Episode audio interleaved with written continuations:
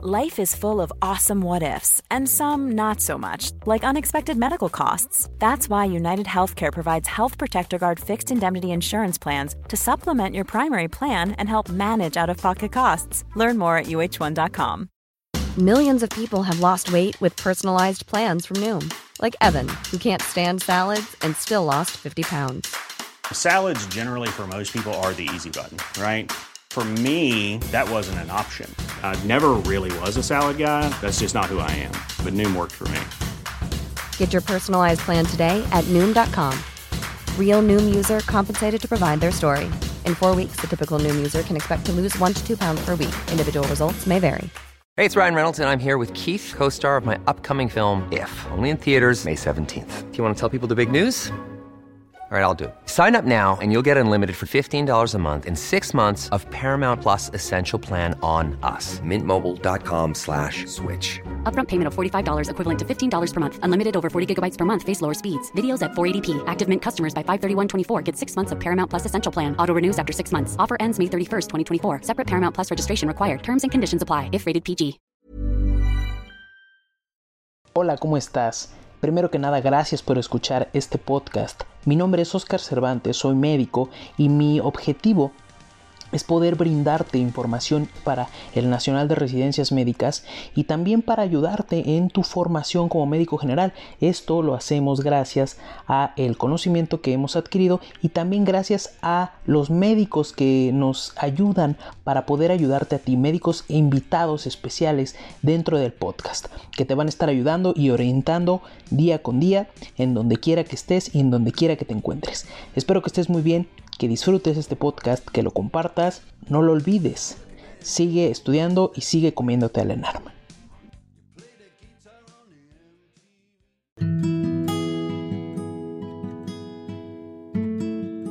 En cuanto a metas, ¿cuáles serían las metas principales? Sabemos que no todos somos iguales, hay personas que tienen diferentes enfermedades, ¿no? Diabéticos, hipertensos, eh, cardiopatías isquémicas, eh, antecedentes de cardiopatías isquémicas, ¿Cuáles serían las metas ideales para, principalmente para pacientes que tienen ya comorbilidades en cuanto a la hipertensión arterial, Doc? Ok, eh, en cuanto a metas, es lo que comentábamos al inicio, no, ya, ya los especialistas cada vez nos va eh, quedando menos ganas de tratar a nuestros pacientes como números, ¿no? Es decir, no, tanto de despersonalizarnos y, tratarlos de una forma muy algorítmica, sino que cada vez más estamos encontrando que una meta en función de un número no nos está resultando bien. Eh, yo sé que para fines del ENARM todavía les van a preguntar la, la, meta, ¿no? La cifra o si el paciente está controlado y no. Y generalmente la, la respuesta es menos de 140 de sistólica, con menos de, de, también ahí depende donde lo lean, de 90 o de 85 de tensión arterial eh, diastólica. Pero lo que ya está sonando un poquito más, que esto es realmente más valioso, es que estemos viendo a nuestros pacientes en función de desenlaces. Esa sería la meta, ¿no? Basar nuestras metas en desenlaces. ¿Qué es esto de desenlaces? Bueno, tú ya sabes que la hipertensión arterial sistémica puede dañar a largo y a corto plazo diferentes órganos. El corazón puede dañar el encéfalo, ya sabes, ¿no? Los pacientes que hacen enfermedad cerebrovascular aguda. Eh, la misma hipertensión arterial sistémica puede acelerar el proceso de la aterosclerosis, puede lesionar bastante los riñones, de hecho, condicionar al paciente a una enfermedad renal crónica, así como lo hace la diabetes casi casi, ¿no? Eh, puede lesionar los ojos, desde luego ya saben que retinopatía del paciente diabético, en fin, hay diferentes órganos diana que, dependiendo lo, lo, agudo del alza de la tensión arterial se puede dañar ipso facto como un edema agudo pulmonar o que va a tardar más tiempo como estas que les acabo de mencionar. Esos son los desenlaces. Entonces, nosotros tenemos que estar monitorizando a nuestro paciente una vez declarado hipertenso eh, en función de estas complicaciones, que las vaya o no las vaya presentando. Y una forma muy adecuada, por ejemplo, de estar vigilando que el corazón no se esté dañando tanto por la presión arterial, es hacer con cierta continuidad el ecocardiograma de tu paciente. Así nosotros podemos definir si con o sin tratamiento, o más bien a pesar del tratamiento, el ventrículo izquierdo de tu paciente se está remodelando. Y eso ya te diría, oye, ¿sabes qué? Pues está pasando algo raro porque estoy encontrando que a mi paciente lo tengo con cifras de 140 a lo mejor, pero pues ya tiene el ventrículo izquierdo todo hipertrófico. Entonces ahí tú dices, bueno, pues no, no me habían dicho que este número iba a ser maravilloso y la realidad es que dista mucho de ser una estrategia perfecta o una estrategia hermética, ¿no? Tratar de llevar a, los pacientes a metas este, de, de tensión arterial considerando el número y tratando de hacer que ese número me refleje en una ausencia eh, de, complicaciones. Entonces, nada más para resumir eso que te acabo de decir, para fines del examen nacional de residencias médicas, una opción pertinente es todavía eh, considerar los lineamientos que te ponen ahí eh, en las guías de práctica clínica, tensiones arteriales de menos de 140, pero vigilar que no los tengas tan, tan este, hipotensos, pues puede ser una muy buena opción. O si ya se quieren ir todavía metas un poquito más, este, eh, agresivas, como por ejemplo, todavía siguen poniendo esto que los pacientes diabéticos procuren tener cifras de tensión arterial menores a 130, pero bueno, ya vimos que no necesariamente va a ser una estrategia muy válida. Entonces, eh, para fines del ENARM, apéguense ahí sí a lo que viene en la guía de práctica clínica, puede ser yo creo que la mejor herramienta. Este, ahora, si siguen aplicando estrategias similares de reactivos en el ENARM, probablemente no vayan a estar poniendo preguntas tan enfocadas a estas cifras, porque ya también los mismos sinodales del examen nacional de residencias médicas saben lo ambiguo y a veces lo inútil en el mejor sentido de la palabra que puede resultar cuestionar una cifra exacta este, en, cuanto a, en cuanto a este tipo de preguntas ¿no? en el nacional. Justamente por eso deriva que ya casi no preguntan dosis en el examen nacional de residencias médicas, porque a veces las dosis pueden ser bastante subjetivas. Eh, si te soy sincero, cuando yo presenté el examen nacional de residencias médicas, no me preguntaron como tal cifras. Este, eh, por lo menos cifras tan, tan cerradas, ¿no? A lo mejor me podían hacer preguntas en preeclampsia para hacer el diagnóstico en una mujer que tenía 180 de sistólica.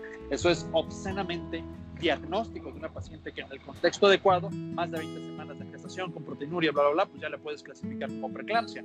Échale una pizca de convulsiones y ya le cambias el nombre a eclampsia. El punto es, en el ENARM no te van a poner casos limítrofes o no te van a poner tensiones arteriales de, a ver, tu paciente tiene 138 sobre 88. No, te van a poner cifras de, de hipertensión bien, te van a poner 170, a lo mejor te van a poner para cuestiones de diagnóstico en primer nivel, que tu paciente ya estuvo sacando eh, a sus 40 años, no sé, cifras de tensión arterial de 150, ¿no? Por ejemplo, de sistólica. Entonces ya es para ti mucho más este, tangible el diagnóstico, porque en la vida real así es. Y cuando en la vida real nos queda duda de si las tensiones arteriales estuvieron altas, bajas o limítrofes, lo que hacemos es irnos al estándar de oro, que se llama MAPA. Son siglas que significan monitoreo ambulatorio de la presión arterial. ¿Qué es esto? A tu paciente le pones un aparatito que se abraza de su cintura, es un, pequeño monitor que va este, adosado a un brazalete y ahí tú vas programando como médico que le esté tomando la presión en 24 horas cada 30 minutos o 40 minutos.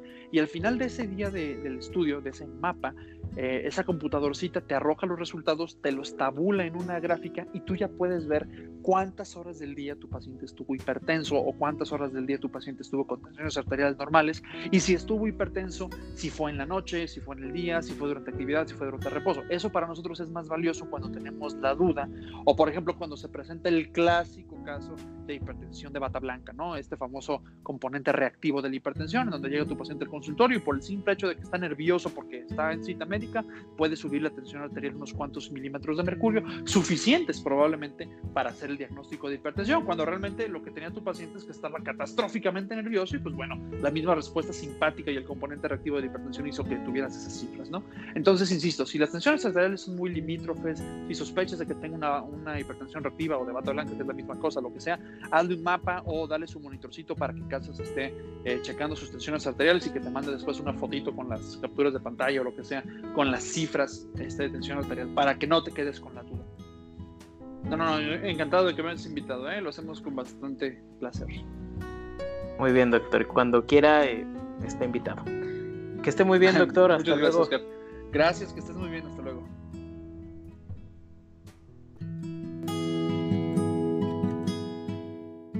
Apuesto a que te gustó el podcast, ayuda a este tierno humano y envíalo a tus amigos. Además, escúchanos en Spotify, Apple Podcast, iBox y Google Podcast. Besitos y cuídate del COVID-19.